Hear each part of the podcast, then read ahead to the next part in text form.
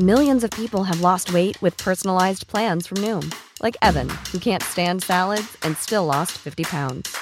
Salads, generally, for most people, are the easy button, right? For me, that wasn't an option. I never really was a salad guy. That's just not who I am. But Noom worked for me. Get your personalized plan today at Noom.com. Real Noom user compensated to provide their story. In four weeks, the typical Noom user can expect to lose one to two pounds per week. Individual results may vary. Inicia las noticias de la tarde con Jesús Martín Mendoza en Heraldo Radio.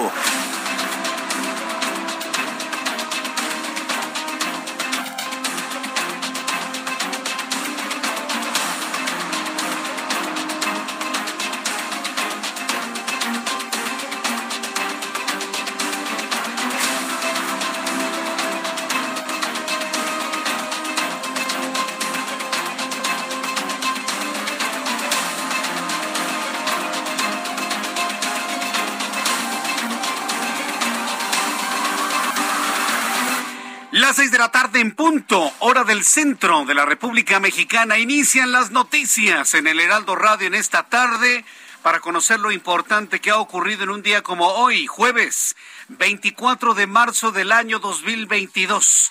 Para usted que nos acompañe en el automóvil, en el transporte público, ya se encuentra usted en su casa, prepárese un té, un café, ponga la radio en el centro de la casa, toda la familia sentada en torno a la radio para escuchar las noticias más importantes del día de hoy. Le ofrezco un resumen, un adelantito de lo que lo voy a tener en las próximas horas aquí en el Heraldo Radio.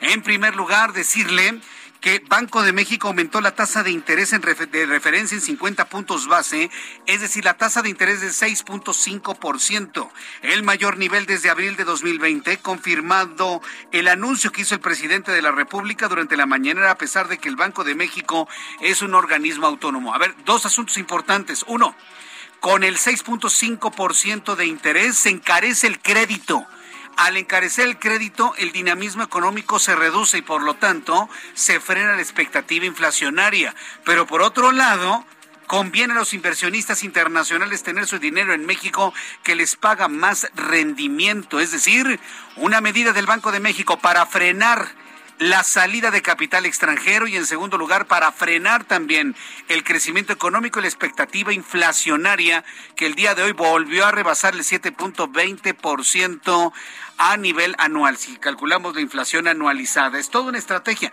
Pero ¿cuál es el problema? Que López Obrador anunció esto antes que lo hiciera el Banco de México, lo que se constituyó en un hecho insólito desde la autonomía del Banco de México decretada en 1994. Ningún presidente se había atrevido a informar públicamente la política monetaria. Lo tenía que hacer el Banco de México y hoy, en una flagrante violación, tal, tal vez no pensada, ¿eh? tal vez porque ni siquiera lo entiende en una flagrante violación a la autonomía del Banco de México, el presidente reveló algo que no debió haber revelado en la mañana, sino hasta la una de la tarde cuando lo hace oficial el Banco de México. Todo un tema, ¿eh? Todo un tema que le voy a platicar más adelante aquí en el Heraldo Radio. También le informo que al acudir este jueves a la instalación del Grupo de Amistad México-Estados Unidos, el representante del presidente de los Estados Unidos, Joe Biden, Ken Salazar, reclamó el apoyo de diputados a Rusia y pidió solidaridad con Ucrania. Hoy Ken Salazar le reclamó a los diputados del PT, que ayer lo analizábamos aquí, en realidad lo que quieren es hacerle la barba a López Obrador. ¿Usted cree que les interesa mucho Rusia? No, hombre, ni siquiera saben dónde está Rusia en el mapa. Ni siquiera saben dónde está Rusia en el mapa. Lo que quieren es quedar bien con el presidente mexicano. Hoy, el embajador estadounidense en México le reclamó, oigan, hay que estar bien con Ucrania, no con Rusia. Pues, ¿qué les pasa? Prácticamente así se los dijo el embajador estadounidense y obviamente la carita que pusieron fue de regañados. No dijeron absolutamente nada. El diplomático estadounidense lamentó que ayer el embajador ruso hizo ruido de que México y Rusia están muy cercanos y eso no puede pasar en México, se lo advirtió el embajador de Estados Unidos. Bueno, se lo voy a poner en otros términos. Lo dijo el embajador de nuestro principal socio comercial a los pues califíquelos usted, diputados del Partido del Trabajo. Tras la denuncia del día de hoy, la alcaldesa Sandra Cueva se disculpó con las víctimas del delito de robo en pandilla y discriminación que presuntamente cometió, pero no aceptó responsabilidades. Además, llegó a un acuerdo reparatorio con los oficiales inteligentes Sandra Cuevas, ¿eh? Inteligente Sandra Cuevas. Como le escribo en mi columna del día de mañana, pragmática, así se llama, el día de mañana. Yo le invito para que lo lea en el Heraldo de México, en, nuestra página web, que es la que más se lee mucho más que lo que usted me diga, ¿eh? Es la que más se lee, es el segundo medio de comunicación más leído en todo México. Bueno, ahí aparecerá mi columna el día de mañana. Bueno, pues ahí le, le relato lo que, que París bien vale una misa, ¿no? O la Cuauhtémoc bien vale una disculpa si lo tropicalizamos.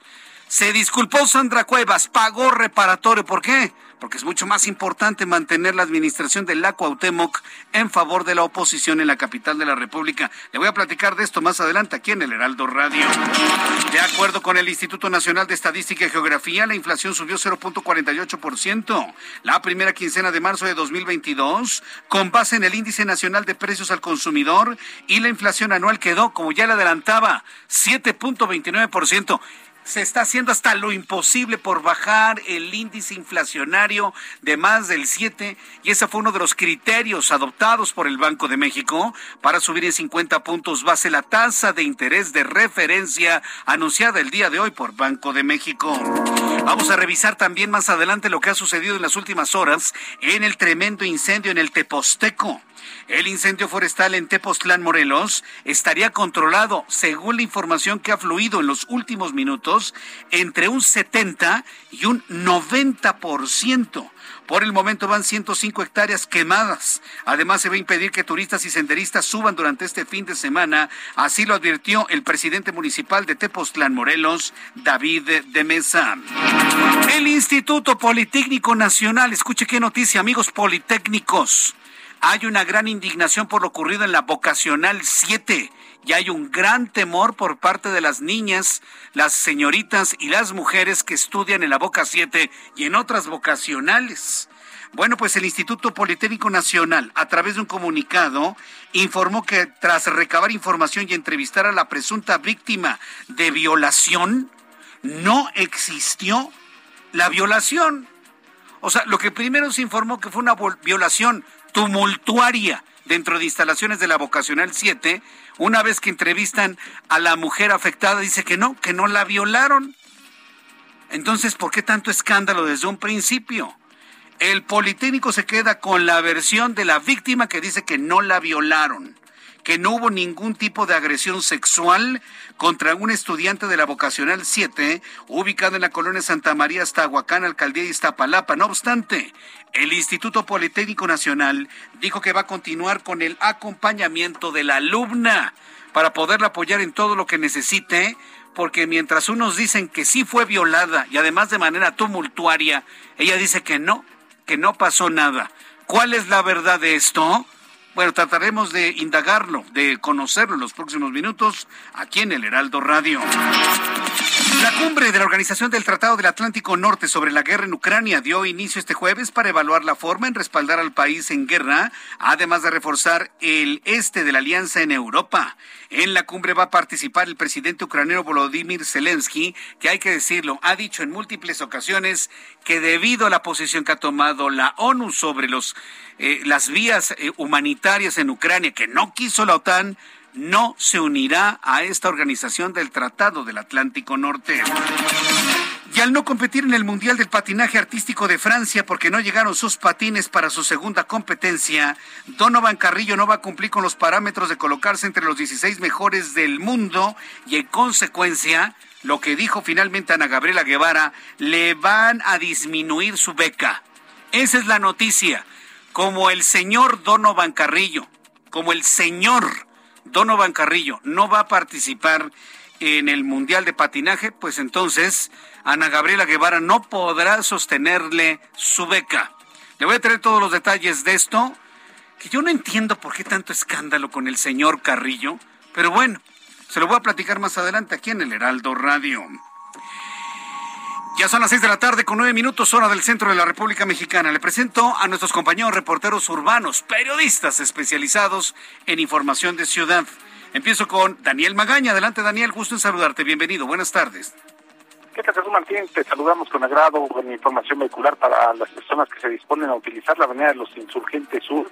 Sobre todo, pues, eh, problemas vehiculares al llegar hacia la zona del Parque La Bombilla, poco antes también para pues cruzar la zona de Barranca de los donde encontramos carga vehicular y es que muchos automovilistas bueno pues esperan afuera de algunos giros mercantiles dentro de esta zona y eso deja en algunos tramos únicamente un carril abierto a la circulación para desplazarse hacia la zona también de Barranca del Muerto y más adelante del eje 10 sur, así que hay que tomar en cuenta en la medida de lo posible utilizar la avenida Revolución con un mucho mejor avance en el caso de que usted pretende incorporarse hacia la zona del eje 10 sur, el tramo de la avenida Río de la Magdalena, y de esta manera puede trasladarse hacia la zona de San Jerónimo. El reporte Jesús Martín. Muchas gracias por la información, Daniel Magaña. Saludo con mucho gusto mi compañero Alan Rodríguez. Adelante, Alan, ¿en dónde te ubicas? ¿Qué información nos tienes? Jesús Martín, amigos, muy buenas tardes. Avenida 20 de noviembre al cruce con Venustiano Carranza. Ya tenemos un corte a la circulación por parte de la División de Tránsito de la Secretaría de Seguridad Ciudadana para evitar el paso de vehículos con rumbo hacia la zona del Zócalo Capitalino. Y es que exactamente en el cruce de 20 de noviembre y el circuito del Zócalo tenemos un bloqueo por parte de comerciantes indígenas artesanos, los cuales están demandando espacios para ejercer el comercio en la vía pública. Debido a esta situación, las afectaciones en la avenida 20 de noviembre son desde la zona de Izazaga y también para quienes están saliendo sobre la avenida Pino Suárez con dirección hacia Calzada San Antonio Abad. Por lo pronto, Jesús Martín, el reporte que tenemos desde el primer cuadro de la capital. Muchas gracias por la información, Alan Rodríguez. Estamos al pendiente. Buenas tardes. Javier Ruiz, gusto en saludarte. Bienvenido. Buenas tardes. Nuestro compañero Javier Ruiz nos tiene más información aquí en el Valle de México. Recuerde que todos están revisando por dónde sí, por dónde no circular, que por cierto han sido días verdaderamente complicados. Días completamente difíciles en cuanto a vialidad en la capital de la República. Adelante, Javier Ruiz, gusto en saludarte. ¿En dónde te ubicamos a esta hora de la tarde? Gracias, Jesús Martín. Excelente tarde. Les informaba de, de, un, pues desafortunadamente un accidente, Jesús Martín, en la avenida 608, llegando a la incorporación con el circuito interior. Un motociclista desafortunadamente derrapó en moto y falleció. Llegaron servicios periciales, también ya equipos de emergencia. Sin embargo, pues nada pudieron hacer para salvar la vida de esta persona. Ya los servicios periciales hace unos momentos se han retirado y poco a poco podrán avanzar los automovilistas que transitaban sobre la avenida 608. Esto en incorporación al circuito interior. Y en estos momentos, Jesús Martín, hemos llegado a la avenida Hidalgo, casi en la esquina con la calle de Valerio Trujano, donde están bloqueando cerca de 30 personas. Todas ellas son de la comunidad de María Lombardo, esto en Oaxaca. Están exigiendo le regresen pues un predio de 22 hectáreas, donde pues, lo que refieren es un panteón.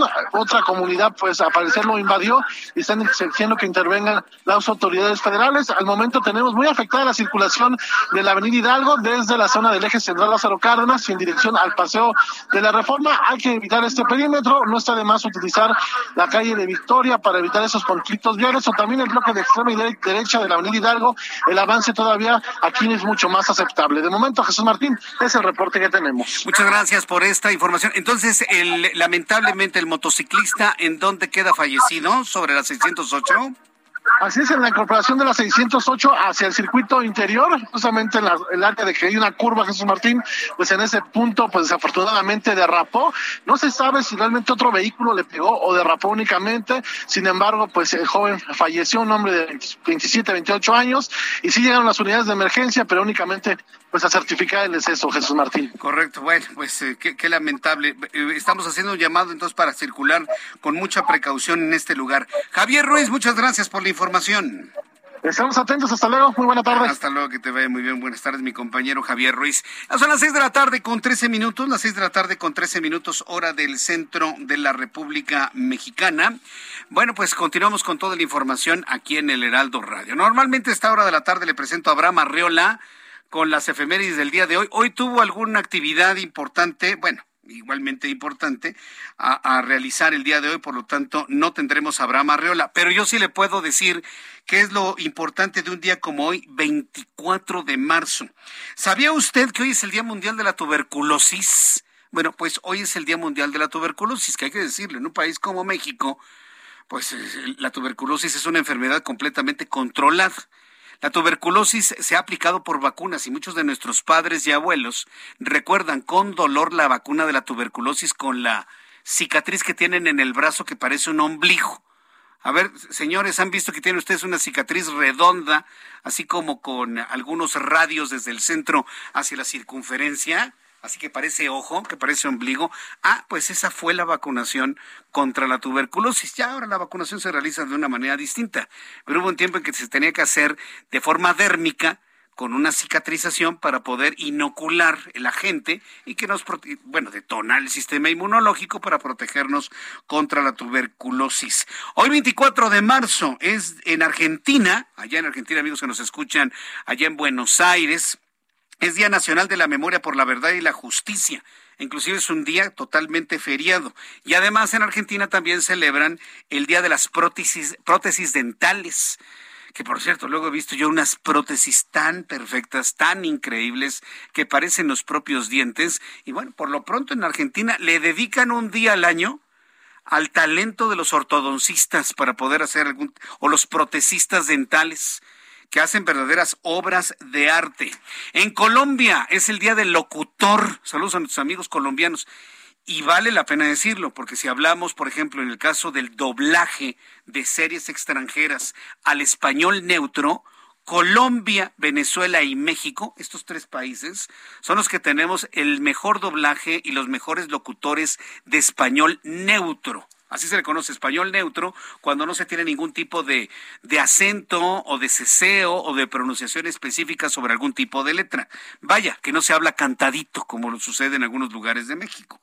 Así que para los grandes locutores y artistas de doblaje en Colombia, muchas felicidades hoy día del locutor. Y en el país, en El Salvador, es el Día Nacional de Monseñor Oscar Alunfo Romero Galdames. También es el Día Internacional del Derecho a la Verdad con relación a las violaciones graves de los derechos humanos. Y bueno, pues toda esta semana, donde está el 24, pues es la semana de la solidaridad con los pueblos que luchan contra el racismo y la discriminación racial. Son los eh, asuntos más importantes que recordamos un día como hoy, 24 de marzo, en México y en el mundo. Continuando con la información, vamos a revisar las condiciones meteorológicas para las próximas horas. El Servicio Meteorológico Nacional, que depende de la Comisión Nacional del Agua, nos informa sobre lo que va a prevalecer durante las próximas horas en México, eh, en nuestro territorio nacional. En el boletín meteorológico, afortunadamente, los alertamientos por intenso frío han desaparecido por ahora por ahora, pues ya estamos finalmente en la primavera. Por lo pronto, el Servicio Meteorológico Nacional habla del tránsito del Frente Frío número 38, una masa de aire frío que lo precede, un evento de norte con rachas hasta 90 kilómetros por hora, fuerte viento, ¿eh? Y hasta de 70 kilómetros en Tabasco, Campeche, Yucatán, y vientos de hasta. Eh, y, vientos también de hasta 40 kilómetros por hora en Yucatán y en Campeche. Temperaturas de hasta 45 grados Celsius en Sinaloa, Nayarit, Jalisco, Michoacán y Guerrero. Ya empieza el intenso calor. A ver, atención señores que nos escuchan en el tránsito de Guadalajara. Usted que me escucha en el tránsito de Monterrey. Usted que me escucha en el tránsito de Puebla, de Querétaro, de Tijuana pero principalmente de la Ciudad de México y del Estado de México, ya subió la temperatura. Amigos taxistas, tanto regulares como de aplicación, personas que trabajan en el auto, nuestros amigos choferes y operadores de transporte público, transporte de pasajeros por carreteras, importantísimo hidratarse. Hoy ya tuvimos temperaturas superiores a los 27 grados el día de hoy en la capital del país. Esto, temperatura medio ambiente, temperatura al interior de un vehículo puede superar los 30 grados Celsius. ¿Qué trae en consecuencia esto? Deshidratación. Si usted siente somnolencia, siente, se siente cansado, como que ya no sabía dónde va, no supo dónde dar la vuelta, cosas por el estilo, cosas raras, no es otra cosa más que deshidratación. Está cambiando la temperatura debido a que ya llegó finalmente la primavera, está cambiando el ángulo del hemisferio norte con relación al sol, tenemos más insolación, más temperatura, más calor y por lo tanto más deshidratación. Tome agua, tome líquidos hidratantes, importantísimo. Consulte a su médico también y de esta manera conservar la salud y la lucidez mientras usted maneja. Esto es fundamental. Si usted se siente mal, cansado, ya no quiere manejar, se le olvidó a dónde iba, es deshidratación. Deténgase en una tienda, compre agua potable, agua natural y váyala tomando a sorbitos y váyase hidratando. Es una recomendación que le hacemos aquí en el Heraldo Radio. ¿Por qué? Porque tenemos calor. El Servicio Meteorológico Nacional informa que seguirán las condiciones de frío, pero mayormente en la República Mexicana un incremento de la temperatura significativo. Sin embargo, el Frente Frío número 38 va a recorrer la península de Yucatán y va a ocasionar lluvias puntuales y fuertes en Chiapas, Tabasco y Campeche. La masa de aire frío asociado va a originar densos bancos de niebla en Veracruz, en Oaxaca, en Tabasco, en Chiapas y en la península de Yucatán. Frente Frío número 38 se extenderá sobre el occidente del Mar Caribe y ocasionará intervalos de chubascos en Quintana Roo. Sin embargo, Fenómeno de calor en el país. Temperaturas de hasta 45 grados en Sonora, en Sinaloa, en Nayarit, en Jalisco, en Michoacán, en Guerrero, en Oaxaca y en el estado de Chiapas. Calorones de hasta 45 grados ya en esta temporada inicial de la primavera en la República Mexicana. Con estos elementos le informo, pronóstico del tiempo para el día de mañana, amigos en Guadalajara, Jalisco, en este momento 27 grados, mínima 6, máxima 29. En Mérida, Yucatán, cae la tarde, mínima 20, máxima 26, 22 grados en este momento. Eso es frío en Mérida, hasta con chamarra andan nuestros amigos en la Blanca Mérida. Reynosa, Tamaulipas, mínima 9, máxima 30, en este momento 27. En Acapulco, Guerrero, mínima 20, máxima 31, en este momento 27. Y aquí en la capital de la República, termómetro 23 grados. Temperatura de confort. La mínima 9, frío mañana al amanecer y la máxima 27 grados Celsius.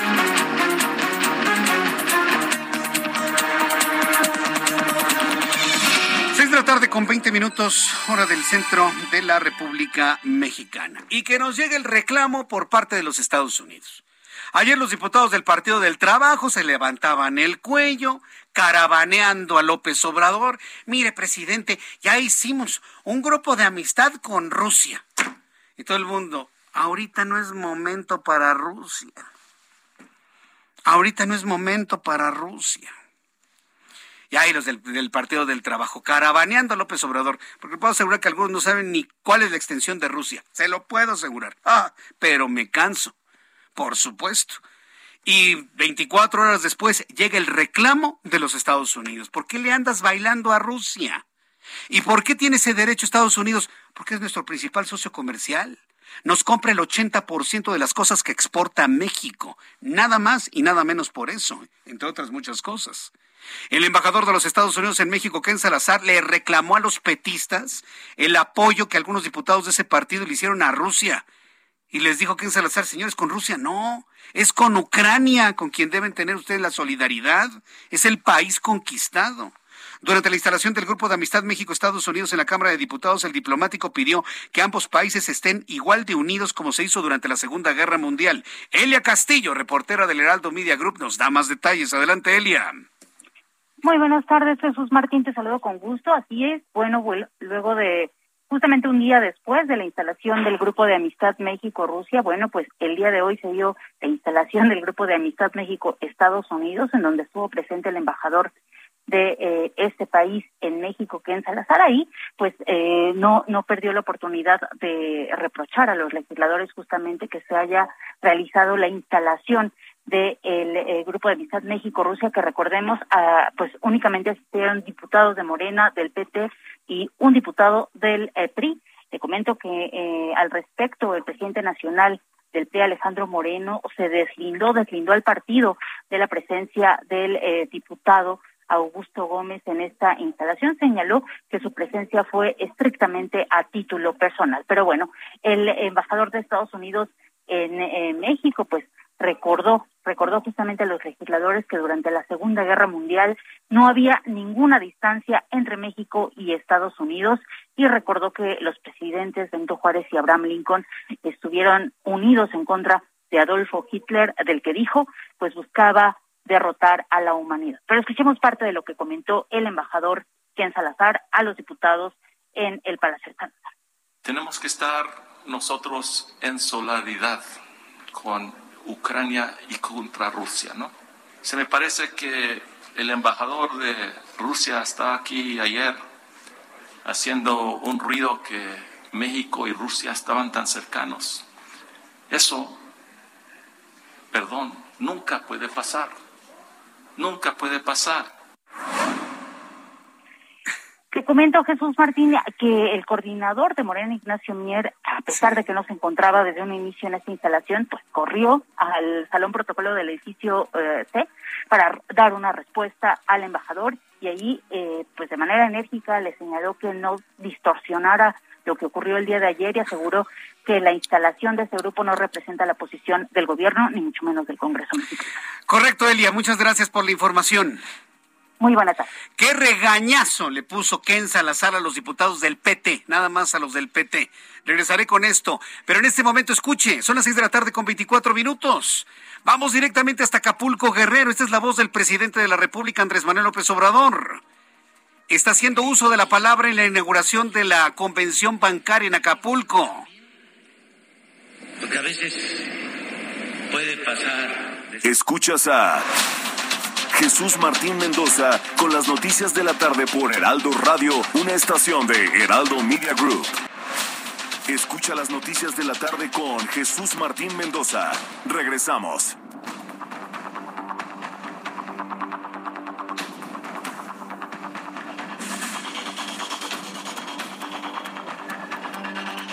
Son las seis de la tarde con 30 minutos, las seis de la tarde con 30 minutos hora del centro de la República Mexicana. Continuamos en el Heraldo Radio. Yo soy Jesús Martín Mendoza y le comparto las noticias. Le tengo una buena. Ya acabó el discurso del presidente, ya no tenemos que oírla. Al, ratito le presento un resumen de lo, de lo importante que haya dicho. Eh, me, decían nuestros amigos a través de YouTube en el canal Jesús Martín MX, no, Jesús Martín, no nos pongas al presidente de la República. Le voy a decir por qué es importante. Porque López Obrador, ¿sí? Andrés Manuel López Obrador, presidente de México, no lo quita usted todas las mañaneras que si los fifís, que si los conservadores, que si los adversarios, que si la gente con dinero, que si quienes quieren hacerle daño, que si las empresas, que si las comisiones, que si los bancos. Ah, pero no lo inviten a la bancaria porque ahí está. ¿verdad? Como decimos en México popularmente, no hay borracho que coma no lo va a hacer, evidentemente. Ahí va a estar presente con los hombres del dinero en México. Hombres y mujeres, para que luego no me digan que no estoy incluyendo a las mujeres. Hombres y mujeres del dinero están hoy reunidos en la convención bancaria en Acapulco Guerrero. Entonces, pudo haber ido el secretario de Hacienda, pudo haber ido el secretario de Gobernación en un desdén. Vaya, hasta el secretario de Relaciones Exteriores pudo haber representado al presidente López Obrador. Ha terminado su discurso frente a los banqueros de México y los representantes de la Asociación de Bancos de México, ahí en este, en este centro de convenciones allá en, Acapulco, Guerrero, está en este momento pues saludando, despidiéndose de algunas personas, más o menos, no crea que son abrazos muy cálidos, ¿eh? yo, yo no veo una calidez en las imágenes que me están llegando directamente desde Acapulco Guerrero, en donde observamos pues la nutrida asistencia en ¿eh? la convención bancaria. Es más, noticia paralela, noticia paralela que le comparto de la convención bancaria en Acapulco, es la primera convención verdaderamente nutrida que se produce después de la pandemia, o digamos durante la pandemia, porque seguimos en pandemia, no se confíe, ¿eh? seguimos en pandemia, no se confíe. Pero desde la prepandemia, es decir, desde la convención bancaria del mes de marzo-abril de allá del año 2019, yo no veo una convención tan nutrida como la que estamos observando en estos momentos allá en Acapulco Guerrero. Al ratito le tengo detalles de lo que dijo el presidente y de la agenda de trabajo de la Convención Nacional Bancaria y de Valores, que por cierto, ¿eh? una de las principales frases que dijo hoy López Obrador, luego de la tremenda crítica que se ha llevado en las redes sociales, es que él es y será siguiendo, seguirá siendo respetuoso de la autonomía del Banco de México. Ah. Imagínense, por eso me quedé en silencio, ¿no? Para que lo reflexionemos. ¿Va a seguir siendo respetuoso de la autonomía del Banco de México luego de revelar el, el, anuncio de política monetaria antes que lo hiciera el Banco de México en un hecho insólito no visto desde 1994, desde que el Banco de México se volvió autónomo? Es verdaderamente increíble. Pero en fin, ya lo, ya lo estaremos también platicando. Bien, otro de los temas importantes del día de hoy, sin duda alguna, personaje de la noticia hoy, Sandra Cuevas alcaldesa en Cuauhtémoc. Sandra Cuevas, la alcaldesa en Cuauhtémoc, informó que durante la audiencia del día de hoy se llegó a un acuerdo reparatorio contra las presuntas víctimas de robo en pandilla, discriminación, abuso de autoridad. Como parte del acuerdo reparatorio, se le va a otorgar a los policías golpeados por, lo entrecomillo, ¿eh? golpeados por Sandra Cuevas, una cantidad de 30 mil pesos a cada uno. Además, se le prohibió a la alcaldesa hablar del tema. Al emitir las disculpas públicas, las medidas cautelares impuestas a la alcaldesa quedaron suspendidas, por lo tanto, regresa a su actividad como alcaldesa en Cuauhtémoc. Jorge Almaquio nos tiene más detalles de esta solución insólita, inusitada, ¿eh? del, del conflicto que vivía Sandra Cuevas. Adelante, Jorge Almaquio. Muy buenas tardes. Buenas tardes, Jesús Martín, amigos del auditorio. Efectivamente, fue una audiencia extraordinaria realizada en el Sur Norte. Ahí la alcaldesa de Cuauhtémoc, Sandra Cuevas, logró el acuerdo reparatorio con los policías que la denunciaron por robo, discriminación y abuso de autoridad, pero rechazó en este marco, rechazó ser responsable de estas imputaciones.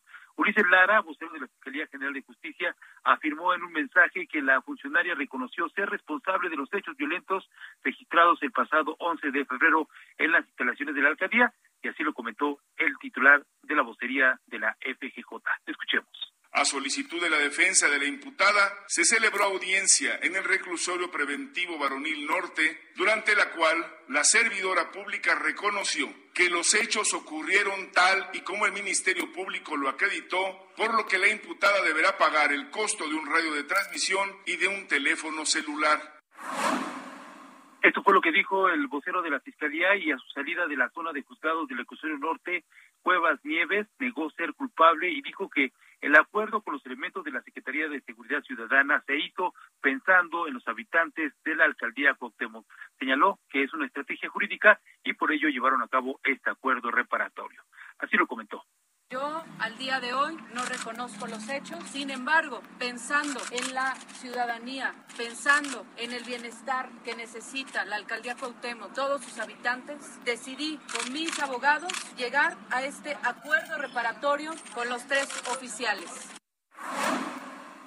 Y bueno, tras señalar que tiene prohibido hablar del conflicto durante los próximos seis meses, Sandra Chantal Cuevas ofreció las disculpas públicas a la ciudadanía, a los partidos políticos que la apoyan, pero sobre todo a los elementos policíacos, y así lo dijo. Y me disculpo también de corazón con Eduardo, con Faustino y con Marco. Si ellos consideran que les hice yo un daño, les ofrezco una disculpa, sin reconocer, insisto, que haya hecho yo algún daño a los compañeros.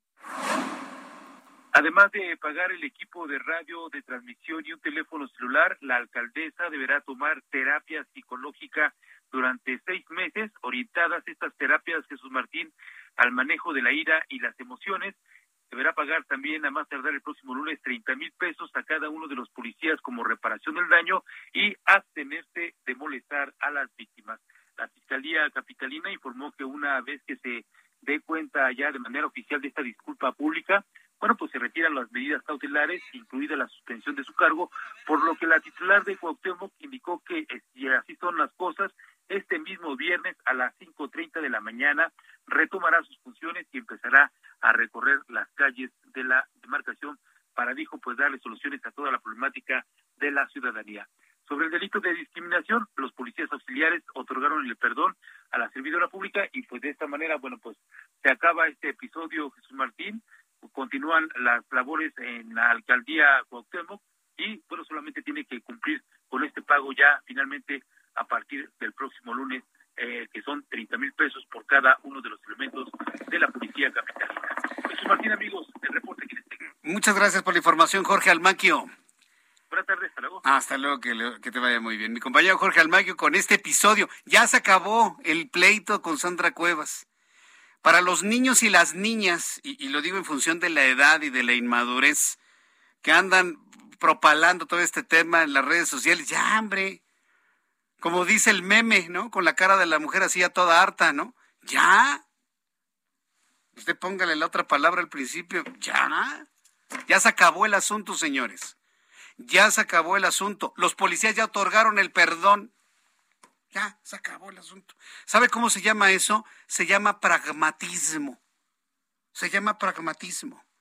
Y ha sido una decisión profundamente inteligente de los abogados y de la alcaldesa en Cuauhtémoc, Sandra Cuevas.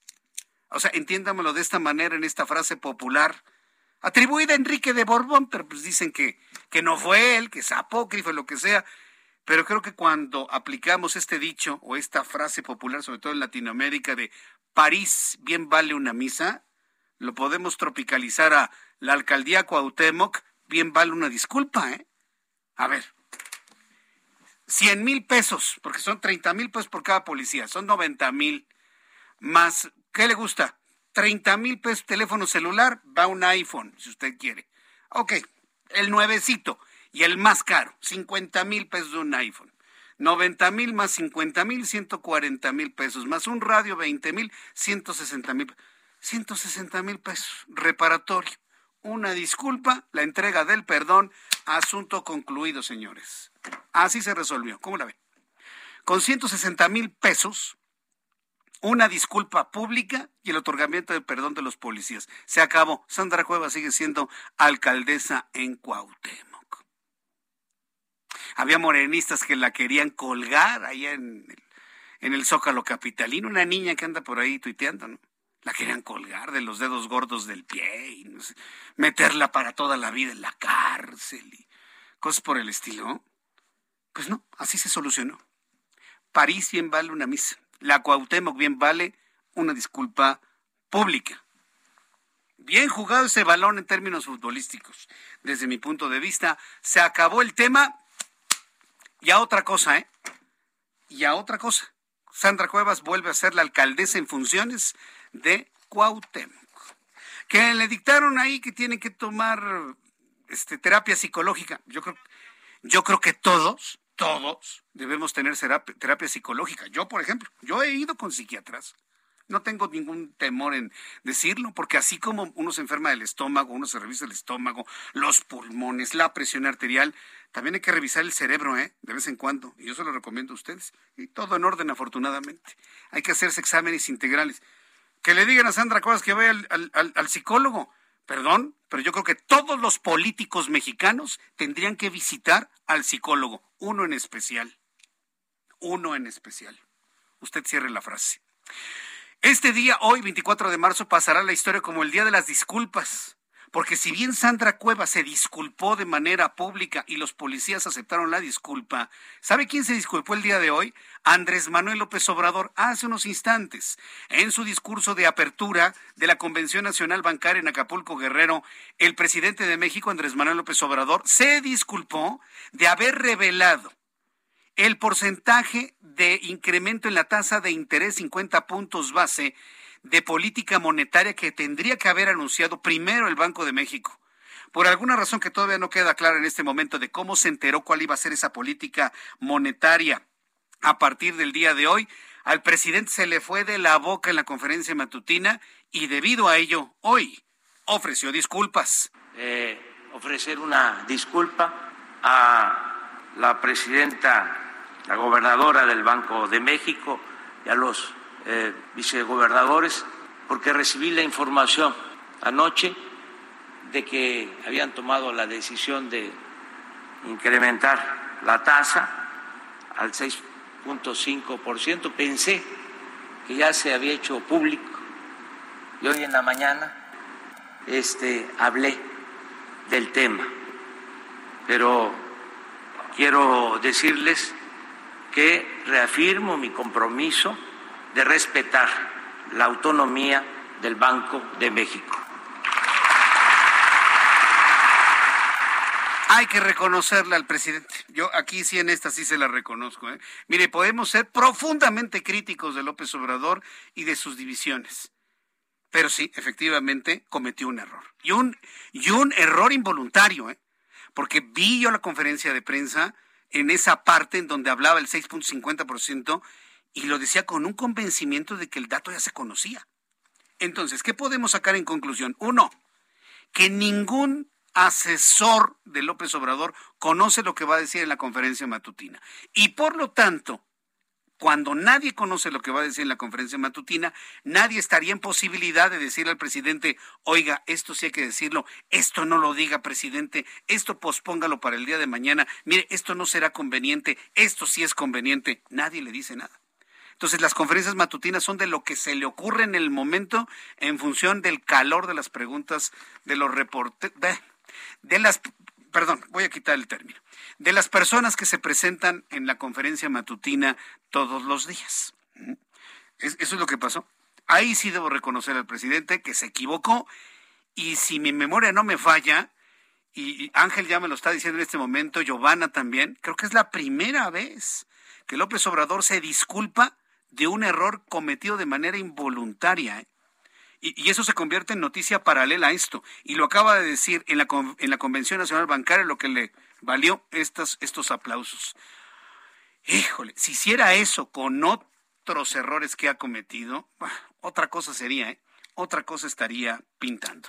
Cuando son las seis de la tarde con 45 minutos hora del centro de la República Mexicana, qué día de noticias, ¿verdad? Mire, sobre el asunto de Sandra Cuevas, hay varias personas que me han estado preguntando, ¿no? Que si va a seguir gobernando normal. Eh, alguien me comentó por ahí que hay un periodista por ahí, ya lo leí, pues esos periodistas abyectos, ¿no? Al, al poder actual que dice, no, ya está tocada, ¿no? Políticamente.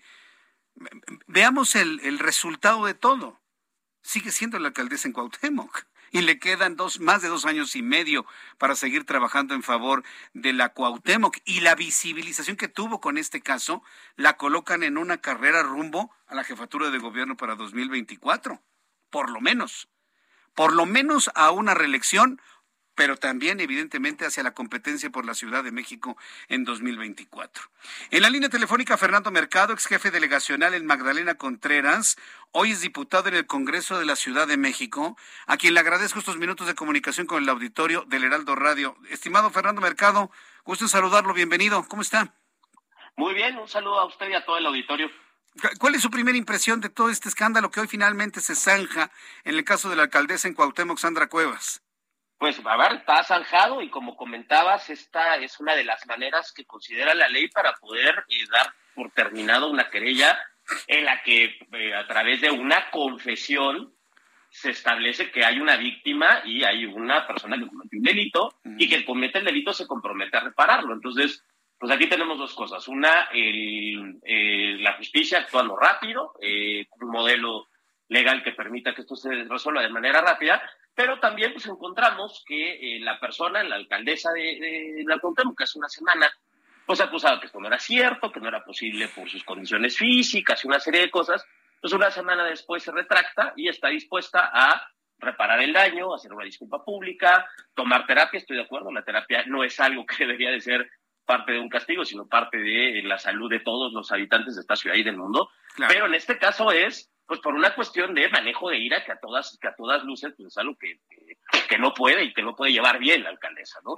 Porque hay que recordar que este caso es el caso que está judicializado, que pues hay que meternos a las redes para ver que no es la primera vez que Sandra Cuevas agrede físicamente a personas. Hay un video por ahí de una persona muy alta, la que está quitando el video, el, el celular, le está dando cachetadas, eh, y una serie de cosas que ya, ya, ya iremos platicando ahora, eh, de las cuales ha hecho esta mujer y que ha sido polémica, ha sido eh, bastante estridente desde que llegó al, a su gobierno, apenas seis meses. Pero en este momento, sobre este caso que se judicializó, una jueza determinó que una serie de medidas de cautelares se debían de tomar, dado que existían elementos suficientes a partir de una denuncia de dos policías, y hoy se corrobora que los hechos sucedieron como los policías lo dijeron, que Sandra Cuevas fue culpable, pero que a partir de la reparación de daño, pues este asunto se da por, por zanjado.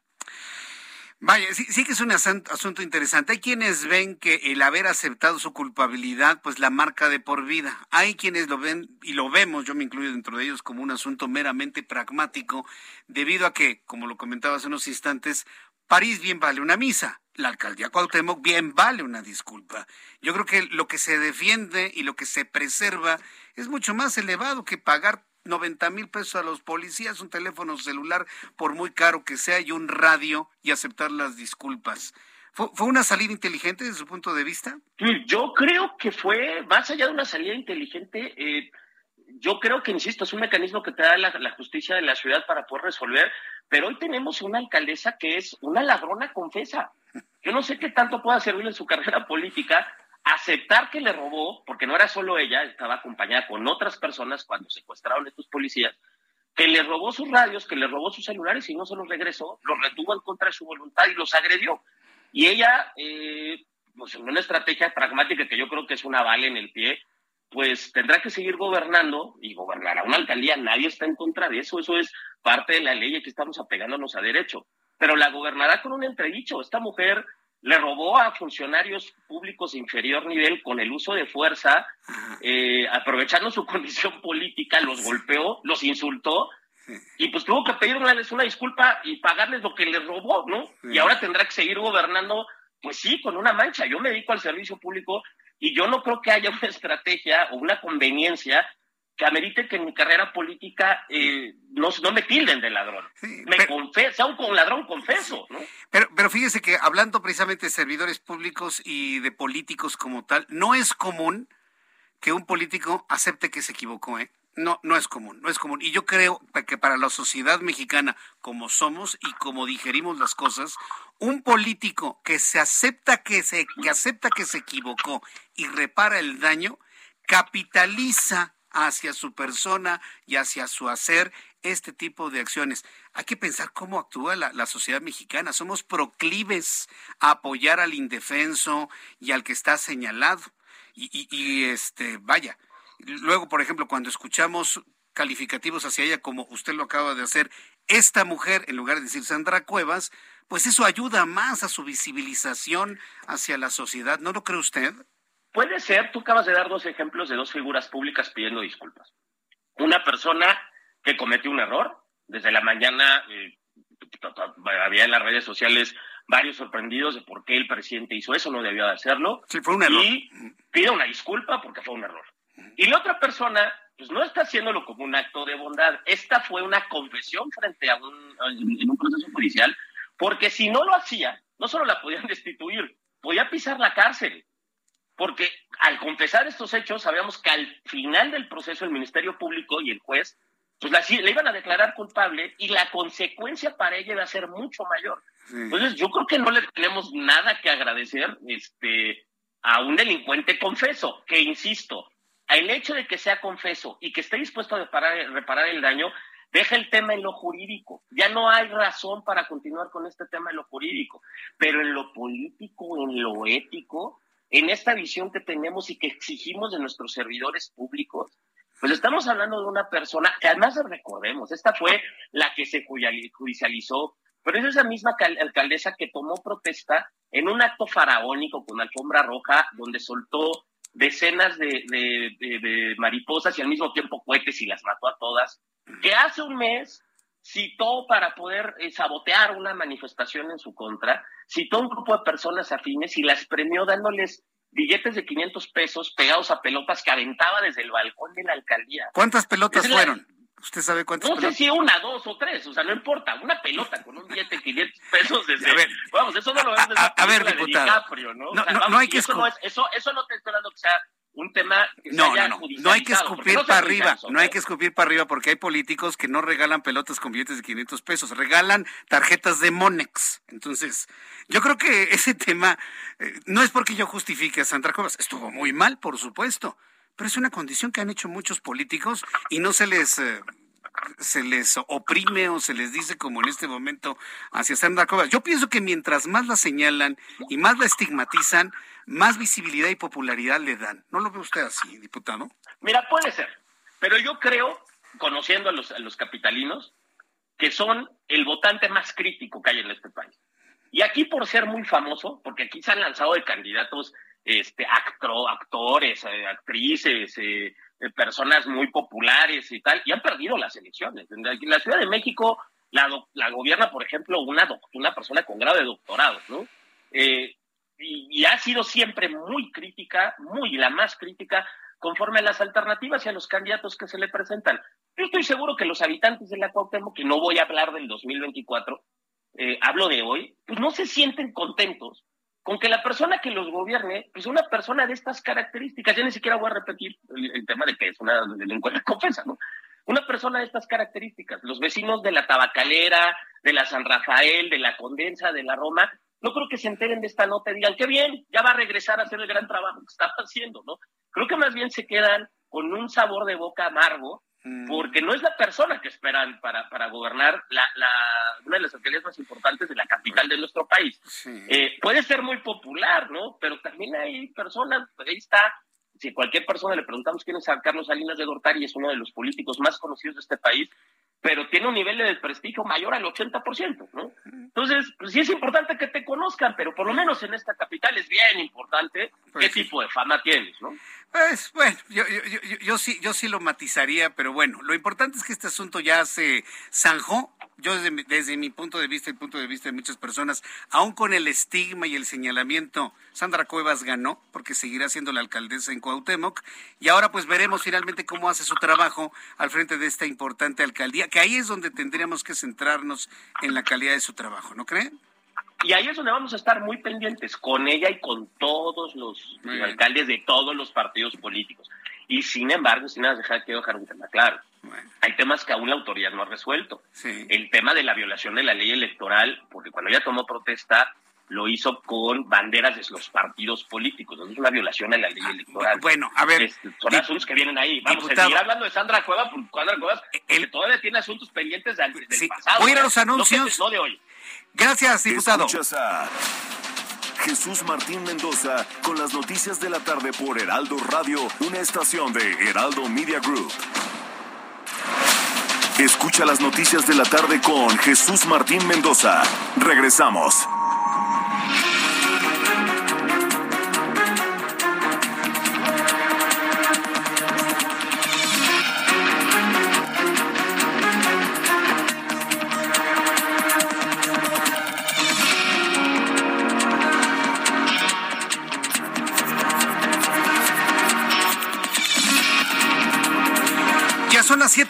Las 19 horas en punto hora del centro de la República Mexicana. Bienvenidos a nuestros amigos que nos sintonizan a partir de las 7, hora del centro de la República Mexicana en el Heraldo Radio. Les saluda como todas las tardes Jesús Martín Mendoza con la información más importante que ha ocurrido en México y en el mundo.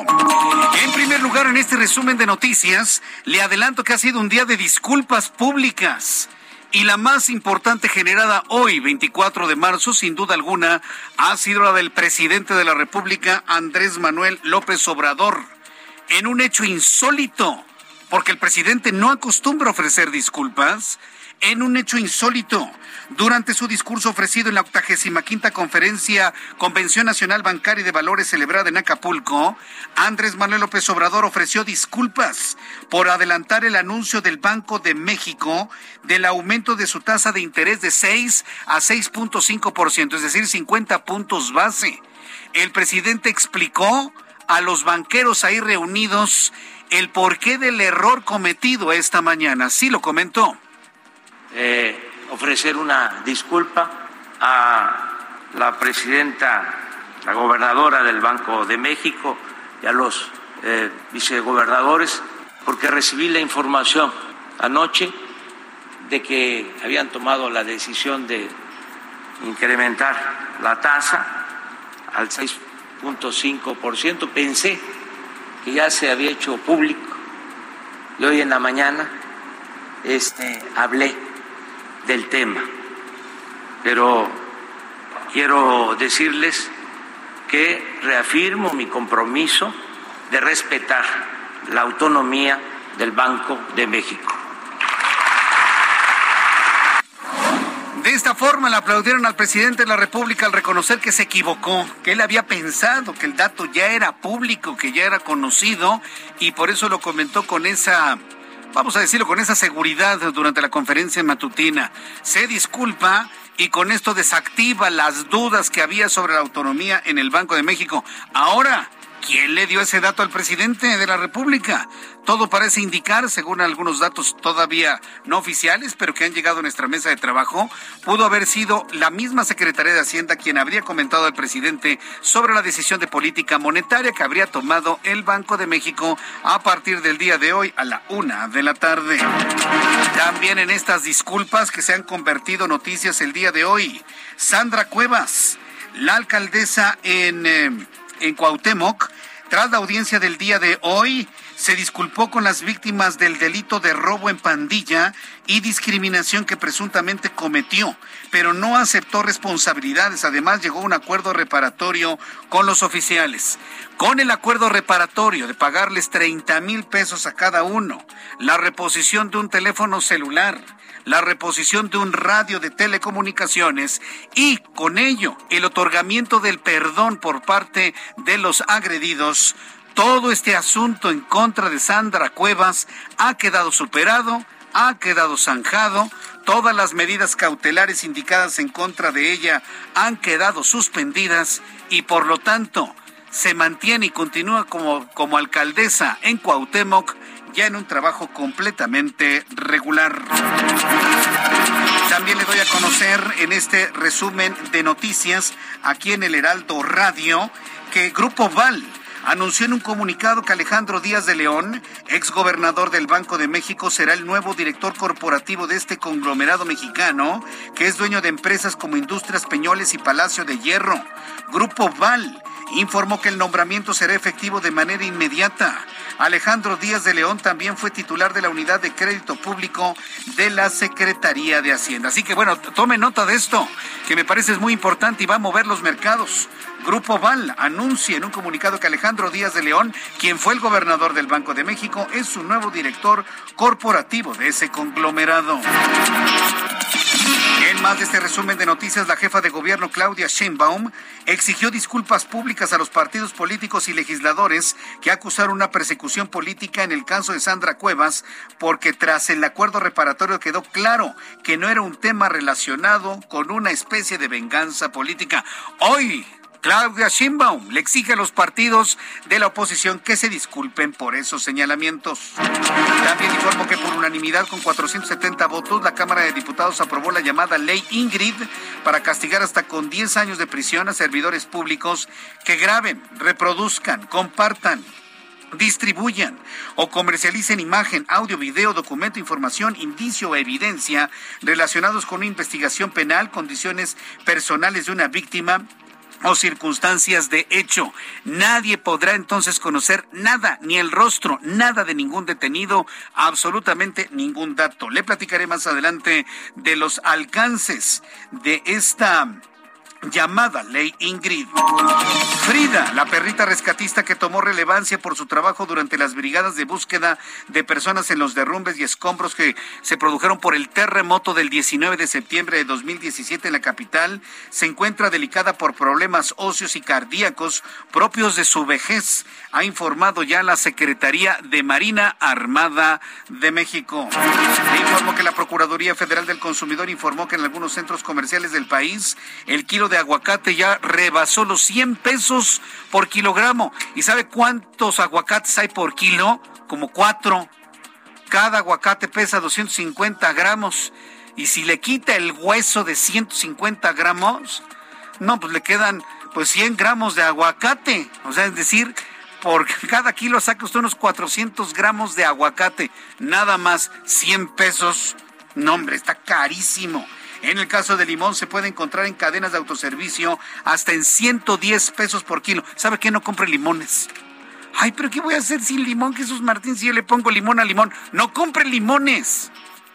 Que se les echen a perder. Porque no se vale que quieran vender, por mucho crimen organizado que haya detrás de esto, no se vale vender un kilo de limón en 110 pesos cuando su precio real es de 19.90 el kilo, ¿eh? No se vale. Cuidemos nuestro dinero, cuidemos nuestras quincenas, cuidemos nuestros ingresos. Vaya, usted decide sobre su dinero. Que no le vendan en ese precio un kilo de limones. El promedio de kilo de aguacate a nivel nacional es de 63.50 y de limón 76 pesos. Pues sabe que los limones no valen más de 20 pesos el kilo. No compre limones y va a ver que nosotros los consumidores, al no consumir ese producto, hacemos de que el precio baje, ah, pero hacemos que baje. Va a verlo usted. Y también le informo que el presidente de los Estados Unidos, Joe Biden, advirtió que su gobierno responderá si Rusia usa armas químicas en Ucrania y aseguró que esas represalias dependerán de la naturaleza del uso de ese tipo de armamento por parte de Moscú. Qué tarde tan movida de información el día de hoy. Y lo está usted escuchando en el Heraldo Radio. Yo soy Jesús Martín Mendoza. Le invito para que siga con nosotros.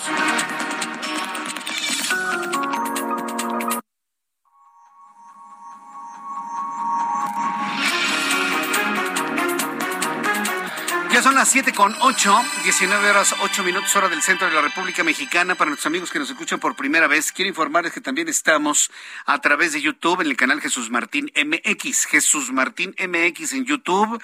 Tengo un chat en vivo en donde me pueden enviar sus comentarios, opiniones.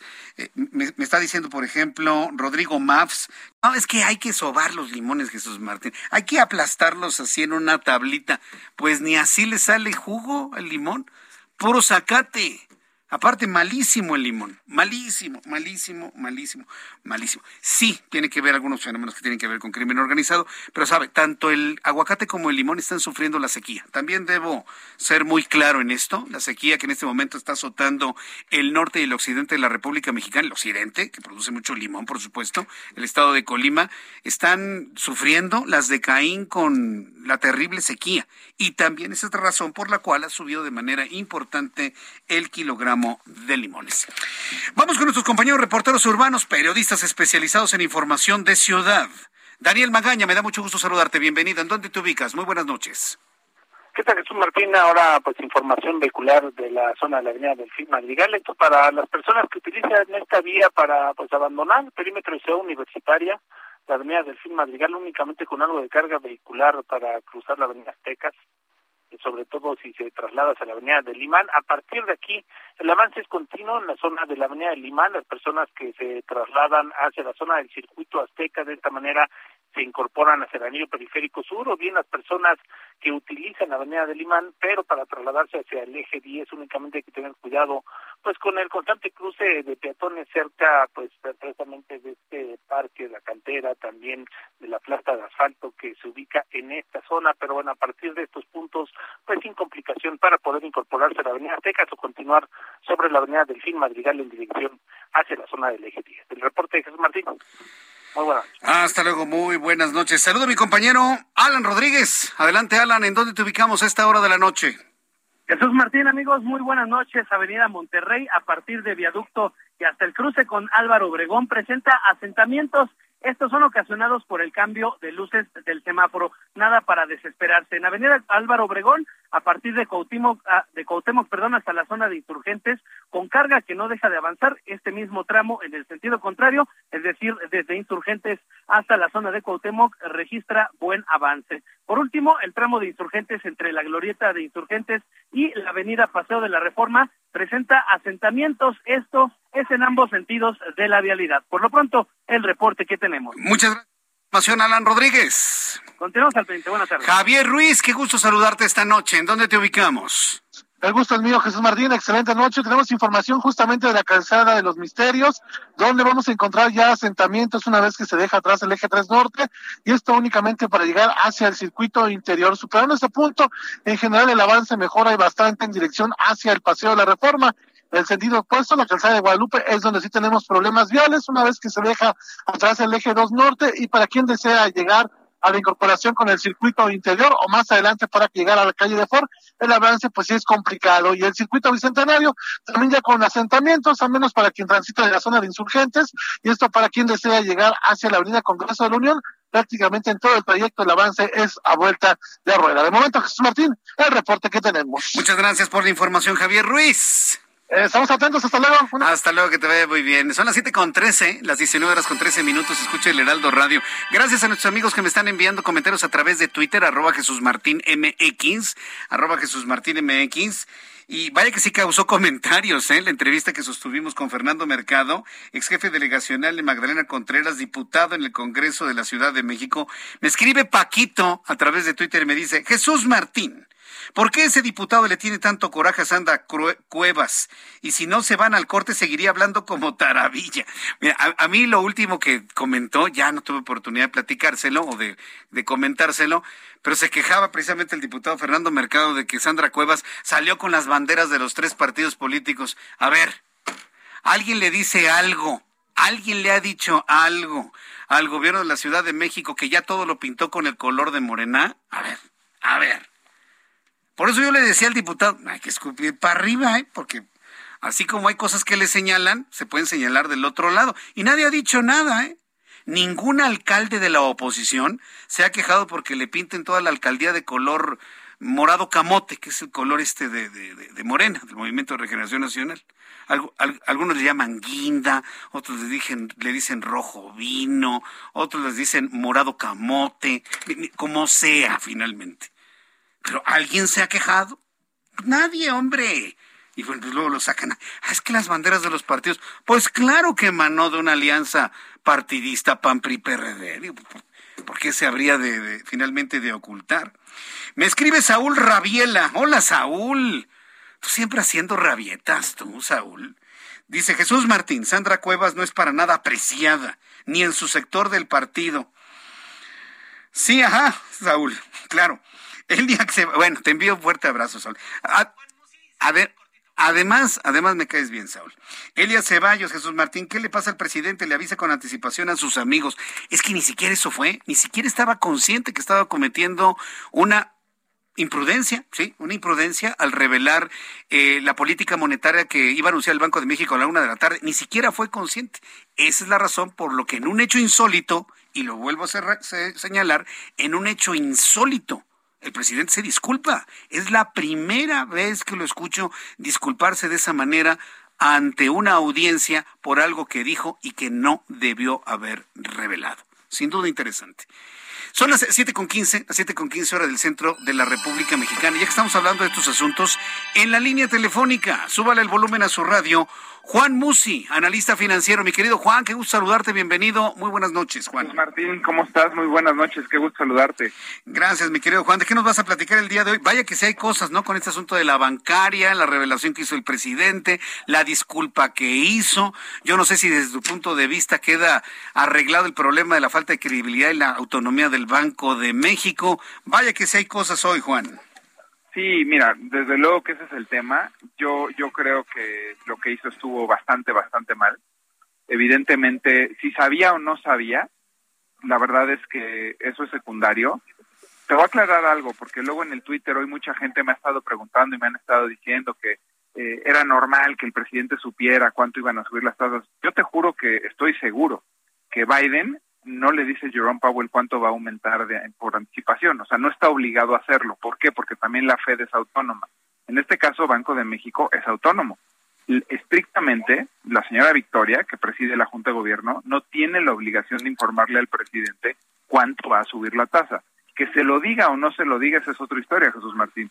Pero lo que sí está completamente fuera de lugar es que en la mañanera te anuncien lo que y estaba esperando todo el mercado, porque así ha sido toda la vida, que al, salir de la Junta de Política Monetaria a la 1 pm, conociera el mercado, pues efectivamente que se iba a aumentar la tasa a 50 puntos base, ¿no? Entonces, yo no quisiera meterme ahorita en temas de si le está restando o no autonomía. Para mí el mensaje es muy claro, es una forma más de decir el presidente que tiene un control absoluto sobre todo y todas eh, desde luego que me parece una falta de respeto, le está quitando su lugar a una institución, le está quitando su lugar también a, la Junta de Gobierno y desde luego que a la gerente general, que es la señora Victoria Rodríguez.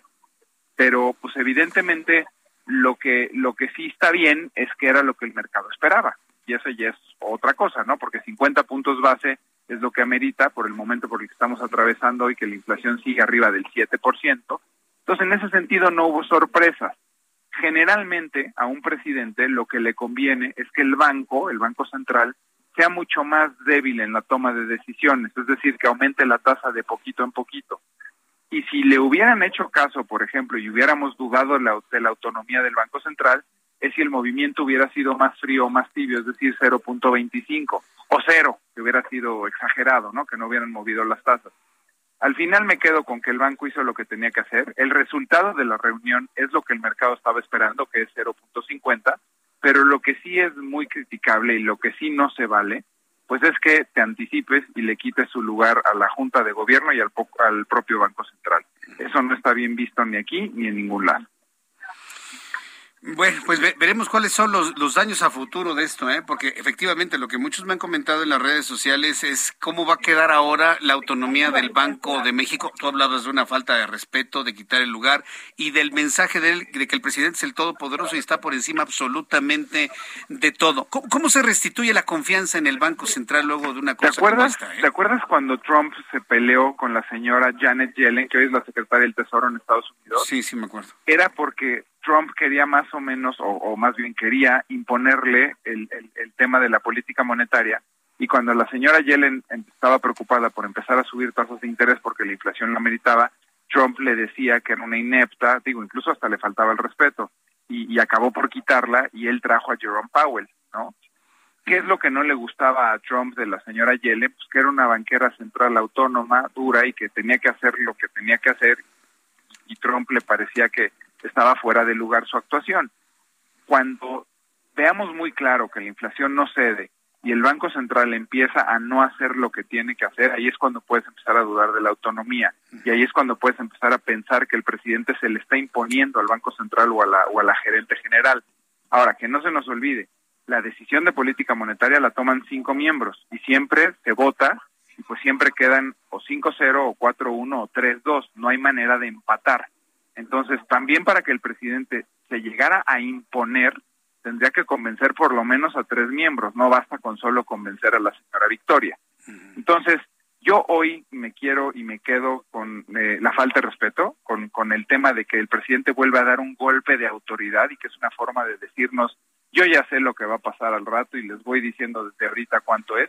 Y luego ya tuve oportunidad de ver ahorita, porque están los banqueros en Acapulco en la convención, que el presidente se disculpó y dijo pues que perdón que se que, que, le ganó y que se salió eh, eh, pues que se le salió no casi casi. Que no sabía que, ah, y que lo sabía exacto. Y luego dice pero reitero mi compromiso con la autonomía del banco central y los banqueros le aplauden. O sea perdón no entendí el aplauso o sea, son valores entendidos, son valores intrínsecos. El banco tiene que ser autónomo. No tenemos que aplaudir porque el presidente nos diga que va a seguir respetando la autonomía del Banco Central. Entonces, por eso te digo, quiero seguir pensando que el banco es autónomo, que la Junta de Gobierno está preparada y que siempre los miembros van a ver por el control de la inflación, que es el mandato del Banco Central, y pues ojalá y que esto no, no, no, no vuelva a suceder, pero peor aún sería ver que el Banco Central necesita tomar acciones decididas y pues que el presidente se imponga a la, a la Junta de Gobierno. Eso sí sería gravísimo. Mi querido Juan, yo te agradezco mucho este análisis sobre lo ocurrido el día de hoy. Compártenos tu cuenta de Twitter, por favor, para que el público te siga, te escuche tus grabaciones de todos los días y le resuelvas alguna duda que tengan en cuanto a tema de inversiones. Por favor, Juan. Claro que sí, Jesús Martín. Arroba Juan S. Musi. Arroba Juan S. Musi. Arroba Juan S. Musi. Mi querido Juan, te envío un fuerte abrazo. Nos escuchamos la próxima semana, Juan. Yo te mando otro, mi querido Jesús Martín. Fuerte Qué gusto saludarte, que te vaya muy bien. Gracias. Juan Musi, ¿eh? Duro en su análisis, ¿eh? Potente, duro, señalador. Y bueno, yo le preguntaba a un analista hoy en televisión si valdría la pena hacer un relevo de Victoria Rodríguez como gobernadora del Banco de México no lo ven necesario, no lo ven necesario, pero ya veremos seguramente en los próximos meses la actuación de la gobernadora de este Banco Central. Y ya que estamos en el tema de la economía, de las finanzas, de la Bolsa Mexicana de Valores, convención bancaria, vamos con Héctor Vieira, quien nos tiene todos los indicadores el día de hoy. La Bolsa Mexicana de Valores cerró la sesión de este jueves con una ganancia del 1.22%, al avanzar 675.18 puntos, con lo que el índice de precios y cotizaciones, su principal indicador, llegó a un nuevo máximo histórico de 55.829.86 unidades.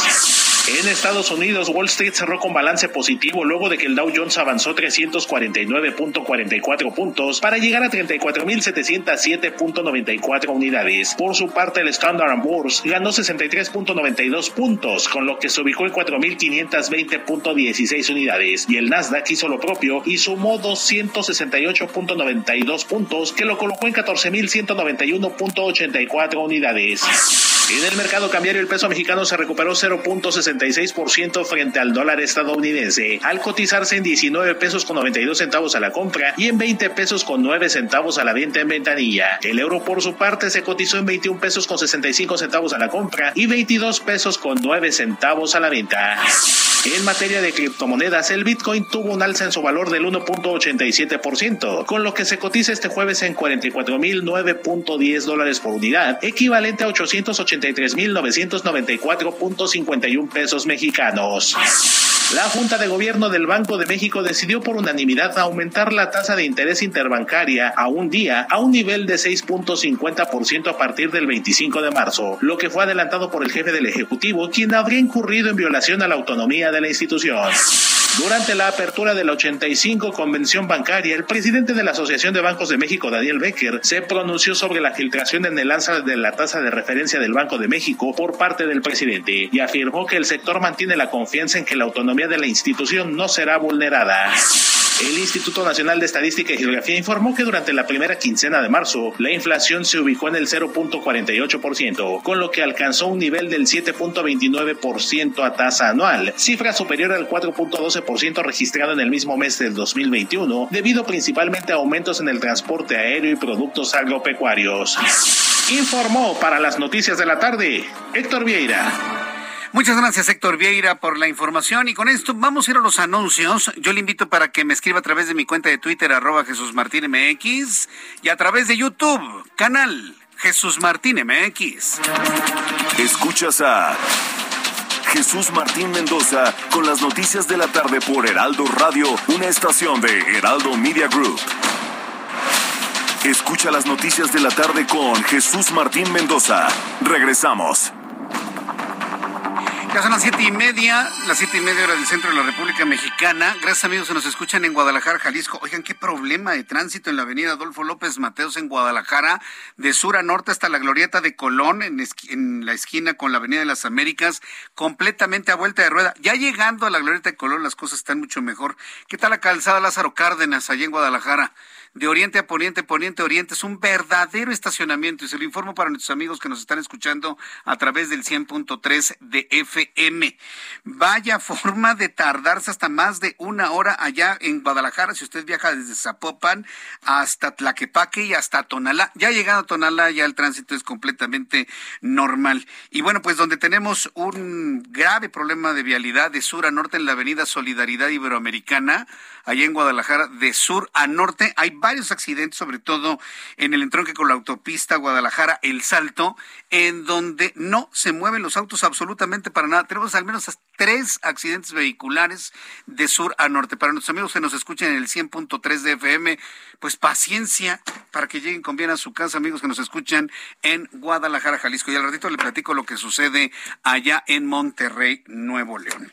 Bien, continuando con toda la información aquí en el Heraldo Radio, me da un enorme gusto saludar a través de, la llamada telefónica, a través de la línea telefónica, a María Larriba Saad, experta en control de tráfico aéreo e investigadora de accidentes aéreos por la Universidad del Sur de California. Estimada María Larriba, qué gusto saludarla, bienvenida, muy buenas noches.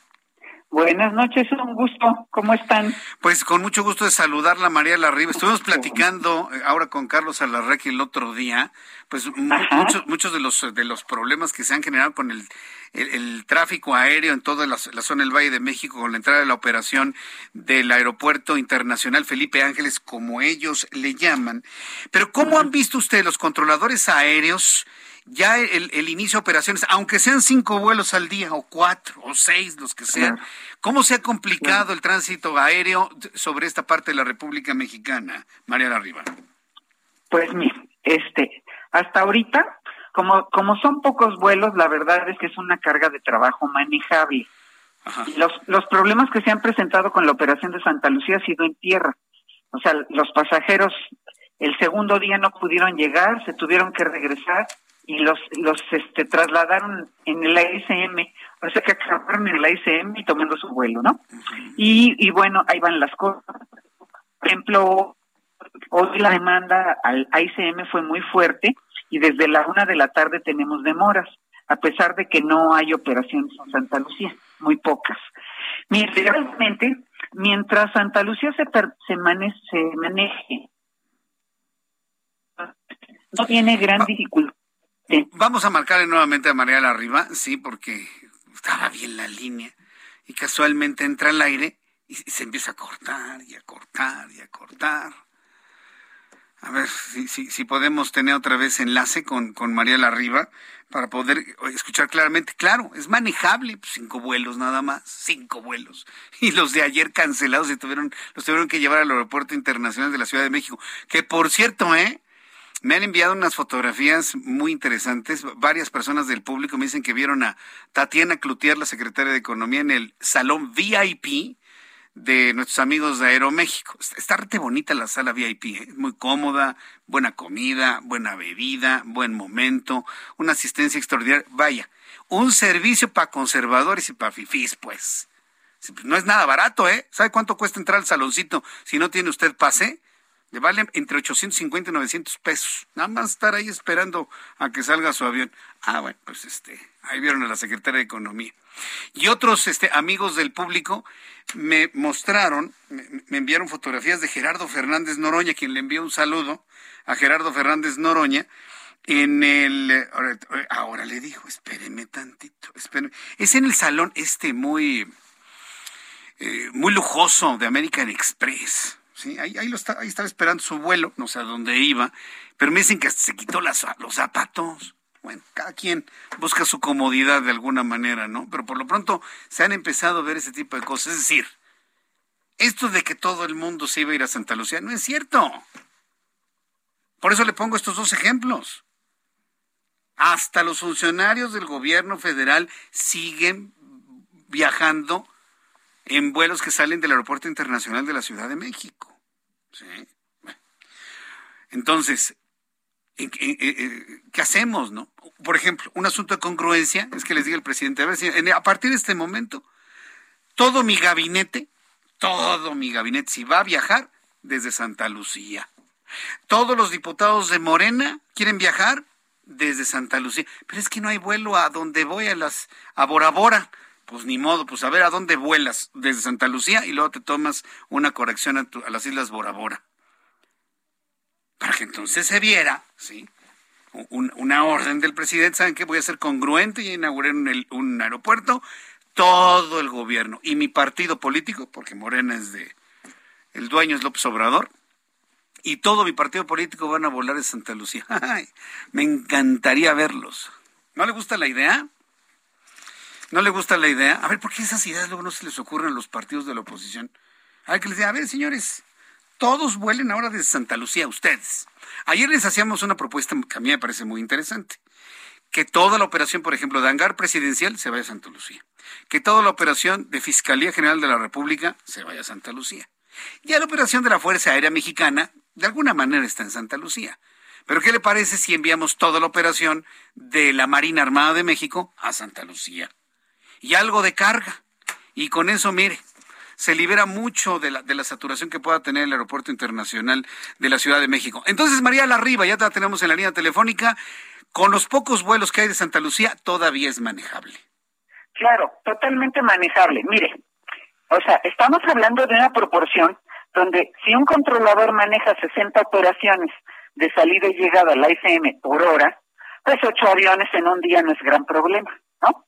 Entonces, este, el espacio aéreo tiene problemas, pero no son ocasionados con Santa Lucía, son ocasionados por el rediseño que es ineficiente y que la verdad es que no resuelve los problemas del, del que tenemos para para resolver en este momento. A ver, esto es importante. Entonces, el problema que hay en este momento no es que haya entrado a operar Santa Lucía, sino el rediseño del espacio aéreo. Correcto, correcto. En el afán de darle espacio a Santa Lucía, Llevamos un año sufriendo las consecuencias de un mal rediseño.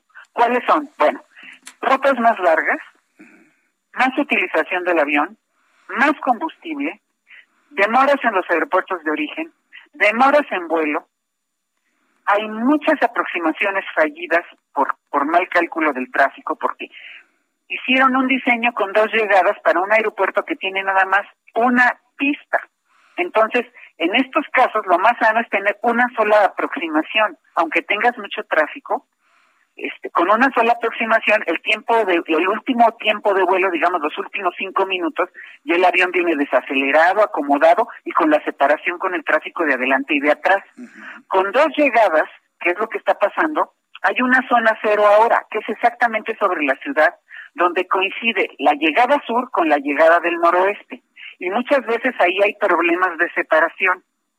Entonces, eso lo tenemos que corregir y no tiene nada que ver con Santa Lucía. Correcto. ¿Y, y qué, qué, quién tiene que corregir esto precisamente para brindar una mayor, una mayor seguridad? Lo tiene que corregir el CENEAM. Es que es esa empresa, que es una empresa de servicio, servicios a la navegación en el espacio aéreo mexicano. Ellos los servicios que venden es control de tráfico aéreo, sistemas de navegación, eh, despacho y control de vuelos y meteorología. Esos son los servicios. El problema aquí es que tienen otros departamentos donde se hacen los diseños de los procedimientos, tienen los simuladores para capacitar a los controladores cuando se cambian los procedimientos. Y entonces, en este caso, ellos fueron los encargados de hacer el rediseño con la supervisión de una empresa francesa que se llama NavBlue. Pero, desgraciadamente, tenemos un año solicitando los documentos que amparan esto que hicieron, porque eh, todos estos rediseños, así como el cambio de implementación de navegación, se tiene que hacer de acuerdo a unas normas internacionales. Y lo primero que dicen esas normas es que no se acerquen los aviones a la orografía a menos que sea indispensable. Y eso es precisamente lo que hicieron. Tanto las llegadas del oeste como las llegadas del sur están demasiado cerca de la orografía, muy bajo, y eso hace pues, que el sistema de control de tráfico aéreo sea inflexible porque no tienes espacio para mover los aviones, porque es una zona donde ya están muy bajo y con tanta orografía, pues para dónde los mandamos, ¿no? Entonces, eso sí es una cosa que hay que corregir. Si no se corrige, ¿cuáles son, los, ¿cuáles son los riesgos de mantener las cosas así tan, pues, improvisadas, si me permite el término, María Lorena? Claro. Bueno, el riesgo es que hay para empezar, disminución de la capacidad de los sistemas. Y eso es muy fácil de demostrar porque en el sistema anterior a la pandemia, los controladores del centro, o sea, los del espacio aéreo superior, pasaban los aviones acomodados ya a 60 kilómetros, digamos más o menos, del aeropuerto de la Ciudad de México, con 10 millas de separación. Este diseño fue preparado para 20 millas, o sea, ya es un sistema que por sí mismo está reduciendo la capacidad del aeropuerto y del espacio aéreo. Entonces, esa es la primera deficiencia. Y lo que puede ocurrir es que, y está pasando, es que cada vez hay más incidentes. Algunos simples, otros menos simples, otros graves, pero el problema es que como la misma empresa que diseñó es la misma que administra los controladores, pues ellos mismos ocultan la información de sus incidentes. Entonces, ni siquiera podemos hablar de una estadística seria donde yo les pueda informar a ustedes cuántos incidentes ha habido y cuántos más puede haber. Los que hay son los que se filtraron a la prensa. Y una vez que se filtraron, pues nosotros los recuperamos y fuimos viendo qué es lo que está pasando.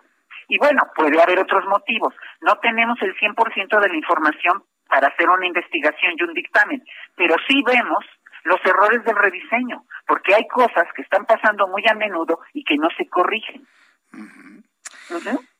Yo la verdad, por ejemplo, mientras la escucho, estoy observando, hay una aplicación muy bonita que se llama Fly Radar. Yo, yo no sé qué tan precisa puede ser esa, esa aplicación. Totalmente precisa. Nada más imagínese que ha habido tres fallas de radar serias y el supervisor le ha dicho a la gente que saquen el Fly Radar para que se documenten mientras no, no, no. Son muy, son fidedignas. Son, fidedignas. Eh, hay algunas que, que tienen un poco de retraso en la información, pero sí dan muchísima idea de lo que está ocurriendo. Vaya, pues yo he visto cosas muy, muy, muy espantosas a veces aquí. He visto dos aviones a 17 mil pies, pero cerquita, ¿no? Completamente, como está sucediendo en este momento con un avión que viene de Manzanillo y que ya tuvo que hacer varias vueltas sobre Cuernavaca. estos, estos esperas, patrones de espera, y otro que viene de Villahermosa, ¿no? También a la misma altura y están, pues yo lo veo muy cerquita. En particular hoy, en particular hoy, hubo mucho tráfico desde la una de la tarde, porque a mí me mandaron una información de que estaban todos manteniendo, que si estaba cerrado o qué. Bueno, y entonces ya hice un monitoreo y lo que pasa es que a la una de la tarde, la persona que maneja las llegadas tenía 20 aviones. O sea, eso es superior a la capacidad de cualquiera. Entonces, a los que vienen atrás los empiezan a demorar. Pero ya se va colgando la demora hasta las ocho o nueve de la noche porque ya no baja la demanda, ¿no? Entonces, la verdad es que lo más sano y lo más seguro es regresar al diseño anterior al que teníamos antes de la pandemia y dejar de estar inventando que el rediseño es para integrar el espacio aéreo con los tres aeropuertos, eso es un cuento.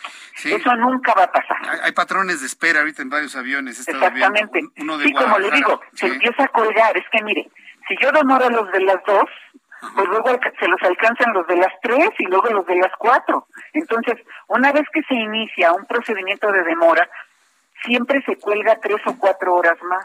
Es, es, difícil compensar eso, pero en mucho es el rediseño. Recuerde que con el con el diseño anterior a la pandemia se manejaron 440 mil operaciones en un año sin incidentes y ahorita tenemos muchas demoras y aparte incidentes. Entonces, urge corregir eso. ¿Quién lo puede corregir? Servicios a la navegación en el espacio aéreo mexicano, pero quien tiene que dar la orden es la Agencia Federal de Aviación Civil. Nos tienen que ayudar con eso. Hay, hay mucha saturación en este momento. María Larriba, vamos a dejar que pasen algunos días de operación de Santa Lucía y ahora ya con este rediseño y la vuelvo a invitar para que me dé ya en una semana, dos semanas adelante, su impresión de cómo han ido las cosas. Le agradezco mucho, María. Que tenga usted con muy mucho buena gusto, noche. Con mucho gusto. Buenas noches. Gracias, Gracias. muy buenas noches. Que le vaya muy bien. Vuelo AM2569 con patrón de espera eh, sobre el estado de Morelos, ya enfilándose al Aeropuerto Internacional de la Ciudad de México. Vuelo AM249 con patrón de espera proveniente desde Guadalajara, Jalisco. Digo, por las personas que están esperando que alguien llegue, bueno, pues así están los patrones de espera. Quien está en patrón de espera es el ingeniero Carlos Álvarez Flores, presidente de México Comunicación y Ambiente. Hoy, ¿qué cree? Aquí en el estudio del Heraldo Radio. Estimado ingeniero, qué gusto saludarlo, bienvenido. Y saludando al público que lo ve a través de YouTube en el canal Jesús Martín MX. ¿Cómo está, ingeniero? Bienvenido. Qué gusto estar nuevamente aquí contigo en el estudio. ¿Cómo está, ingeniero? ¿Bien? Pues eh, no, porque se llama Parque Nacional El Teposteco. Ah, y acá ratito se quema. Por eso. O lo queman. Por los que no lo saben, en 1937 Ajá. si mal no recuerdo, Sí. era Lázaro Cárdenas el presidente, Lázaro Cárdenas del Río, se decretó Parque Nacional. En el 37. En el 37 tiene apenas 85 años. Ahora bien, pareciera que todos los presidentes municipales de ese día a la fecha están empeñados en acabar con este parque. Es un área natural protegida. O sea, en aquellos años no existía el término área natural protegida, pero esto es equivalente a la máxima eh, calificación de protección de flora y fauna. ¿Qué hay allí? Rápido. Conejo Zacatuche, Gorrión Serrano, verra- Venado Cola Blanca, el Gato Montés, el monstruo de Gila. ¿Todavía hay esas especies Bueno, ahí? pues, yo no sé si hay o no. Y la zorra. Bueno, ahora bien. El año pasado se incendió. Y el antepasado. Y este, que fue de antier, el del lunes en la tarde, apenas, todavía me acaban de mandar fotografías donde todavía hay humos. Aquí están los humos. Todavía está prendido. Todavía todavía. está prendido. Bueno. El señor presidente, digo, yo no tengo nada contra los ganaderos, es un ganadero. Sí, porque tengo que darle nombre. Se llama Humberto Rubén Villamil de Mesa. ¿El qué hizo? Pues es un irresponsable porque es bajo su gobierno ahora. El año pasado se prendió y era Morena. Ok, ahora es PT y es el señor ganadero. Ah, pues es lo mismo. el Bueno, por eso, exacto. Pero a ver, ¿cómo es que es área natural protegida y se quema? Ajá. Digo que se queme ahorita la primavera en Jalisco y no sé qué el cielo en Tamaulipas, que son los otros dos incendios que hoy están a nivel nacional, pero este es un área natural protegida. Lo que no sabe el señor ganadero, digo, él sabrá mucho de animales, de reses, pero no entiende el valor de la... Es un delito federal, ¿eh? Yo quisiera meterlo a la cárcel. Voy a ver, voy a ver. ¿Tanto así? Sí, claro. O sea, lo que tardó la naturaleza decenas o cientos de años, está la perdiendo por unos irresponsables. ¿Cómo que cada año se incendia si es un área natural protegida? Tiene que haber un plan de manejo, tiene que haber un responsable ahí, nombrado por el presidente. Es el municipio el, tute- el que tutela esta área. Entonces no hay otro responsable más que él. Se esperó a que viniera la Guardia Nacional. No, pero pues la Guardia Nacional anda muy ocupado en las carreteras. En otras cosas, ¿verdad? Ya te diré de las carreteras, ¿eh? Ya esa de Querétaro, cinco horas, ¿eh? Ida y vuelta, cinco horas para cada lado, es una vergüenza. Entonces, don Humberto Rubén Villamil de Mesa debe ir a la cárcel. Yo voy a hablar con, con los colonos, con los verdaderos vecinos que son los que sufren. Ya no te quiero hablar de las dioxinas y furanos. ¿Tú crees que este ganadero, ignorante, va a saber lo que son las dioxinas y furanos? ¿Qué va? no sabe nada, hombre. Llegan ahí, pues por otras razones. Por el voto popular, dicen. Pero son unos irresponsables. Entonces, la federación está muy ocupada en otras cosas. No hay dinero. Acuérdate, desastres naturales o como se llamaba aquel fondo de, de... Eso ya no existe. Porque el presidente dijo, no, pero se los vamos a dar directo ahora, de otra forma. no. Y luego, entonces dices, yo sí quiero, eh, quiero que algunos vecinos, voy a hablar con ellos. Yo acabo de ir, fíjate, hace dos semanas. Me llevaron. Y cuando vi lo quemado del año pasado dije, no puede ser. ¿Todo esto? Sí. Bueno, pero ya no lo van a volver a prender. No, ya no. Aquí está otra vez el incendio. Entonces, no puede ser que los mexicanos seamos de esa manera, que tengamos presidentes tan irresponsables. Repito, no saben ni lo que son las dioxinas. Todos esos humos, bueno, ya llegaron al pueblo abajo. No sé si ha sido a Tepoztlán. Sí, sí, sí. Esto está como un valle. Exacto. Pero entonces baja. Acuérdate que es mágico ahí. Sí. Hay hasta cierto magnetismo ahí. ¿no? Es lo que dicen. Ahí hasta, bueno. Se aparecen ovnis. Sí, quién sabe. Pero aquí, el diablo, aquí está, es el presidente municipal. O sea, es un hombre muy irresponsable. Qué y bueno, ya del color, pues sí, PT, pero como tú dices, PT, morena, el que sea. O sea, para efectos prácticos es una vergüenza. Lo que hoy se perdió, se está perdiendo y quemando ahí, es irreparable. O sea, ¿cómo le vamos a cobrar al señor el costo de esa biodiversidad? ¿Cómo lo paga? Dime cómo. No, pues no se puede. Por eso merece ir a la cárcel. Yo digo, cuando menos, que lo guarden. Por omisión, porque él es el responsable. ¿Tú crees que lo.? Ahora que ya hay un detenido que estaba este, drogado. Ah, sí, dicen que fue alguien que estaba drogado. Bueno, pues tiene y que, que, estaba haber, danzando pero en torno tiene que al haber fuego. un control ahí de vigilancia al acceso. Los vecinos, junto con el gobierno municipal, tienen que organizar un protocolo de seguridad y de vigilancia. Pero el presidente, pues quién sabe a qué se dedica el presidente. No sabemos a qué se dedica. Y esperó, no hay ningún protocolo de respuesta municipal. Agua, pipa, no, hasta que vengan los del Estado y hasta que venga la Federación. De manera, pues, que eso que quede muy claro. No podemos seguir permitiendo funcionarios de este, híjole, de esta forma, de este tamaño, iba a decir de esta calaña, pues, calaña. O sea, ¿por qué? Porque ese señor no tiene vergüenza. Yo lo voy a buscar, ¿eh? Voy a buscar al señor este Humberto Robert Villamil de Mesa para decirle, oiga, ¿no tiene usted vergüenza ni, ni le preocupa lo que se está perdiendo? Yo subí, en serio, hay unos árboles ahí, pasaba el tren. Fíjate bien, llevaban agua en tren. ¿En Tepoztlán? En Tepoztlán, ahí arriba. Un tren. A donde se quemó. Un tren.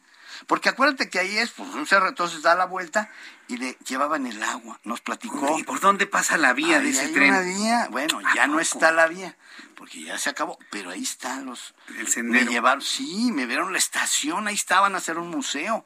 O sea, yo estuve gozando de lo que es ese valor tan, tan grande que hay. Pero pues con funcionarios como este señor, ya lo deberían quitar. Yo voy a buscar la manera de que responda ante la ley. Fincarle Así responsabilidad. es, sí, porque esto es de interés común. O sea, este es un área natural protegida y tiene un valor en biodiversidad. Voy a analizar bien con mi abogado a ver qué podemos hacer, cómo le ayudamos a estos vecinos que los tienen olvidados. ¿Sabes cuándo van?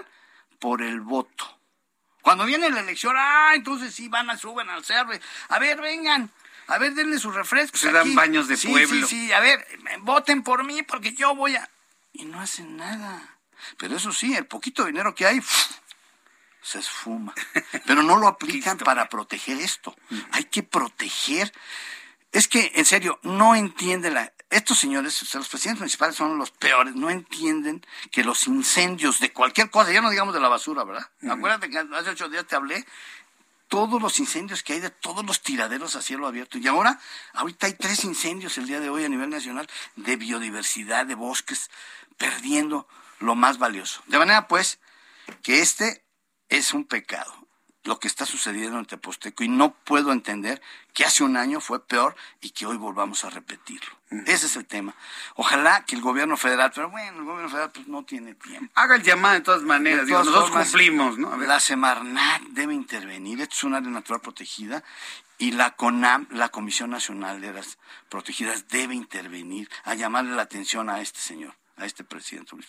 Ojalá que yo pueda hacer algo, que tenga yo. Es que hay una cosa que se llama interés legítimo.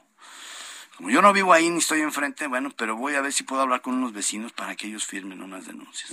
Muy bien. Ingeniero, pues gracias por hacer esta denuncia a propósito de Ah, otro sí, incendio otro más, incendio más. Otro allí en Tepoztlán. Así Muchas es. gracias. Me dio mucho gusto saludarlo, ingeniero. Al contrario, Nos vemos buena- la próxima semana. Con mucho gusto. Buenas noches. Buenas noches. Es el ingeniero Carlos Álvarez Flores, presidente de México Comunicación y Ambiente. Y con esta información hemos llegado al final de nuestro programa el día de hoy. Qué rápido se pasó nuestro programa el día de hoy. Una gran cantidad de noticias. Yo le invito para que se quede en la programación del Heraldo Radio, Heraldo Televisión. Lo espero mañana en punto de las 2 de la tarde en el Heraldo Televisión a las 2 por el 10. En el Heraldo Radio en punto de las 6 de la tarde en la gran cadena de emisoras del Heraldo Radio en toda la República Mexicana. Yo soy Jesús Martín Mendoza. Por su atención, gracias. Le deseo que pase usted una muy buena noche en nombre de este gran equipo de profesionales de la información. Lo invito para que nos volvamos a reencontrar el día de mañana. Gracias y buenas noches.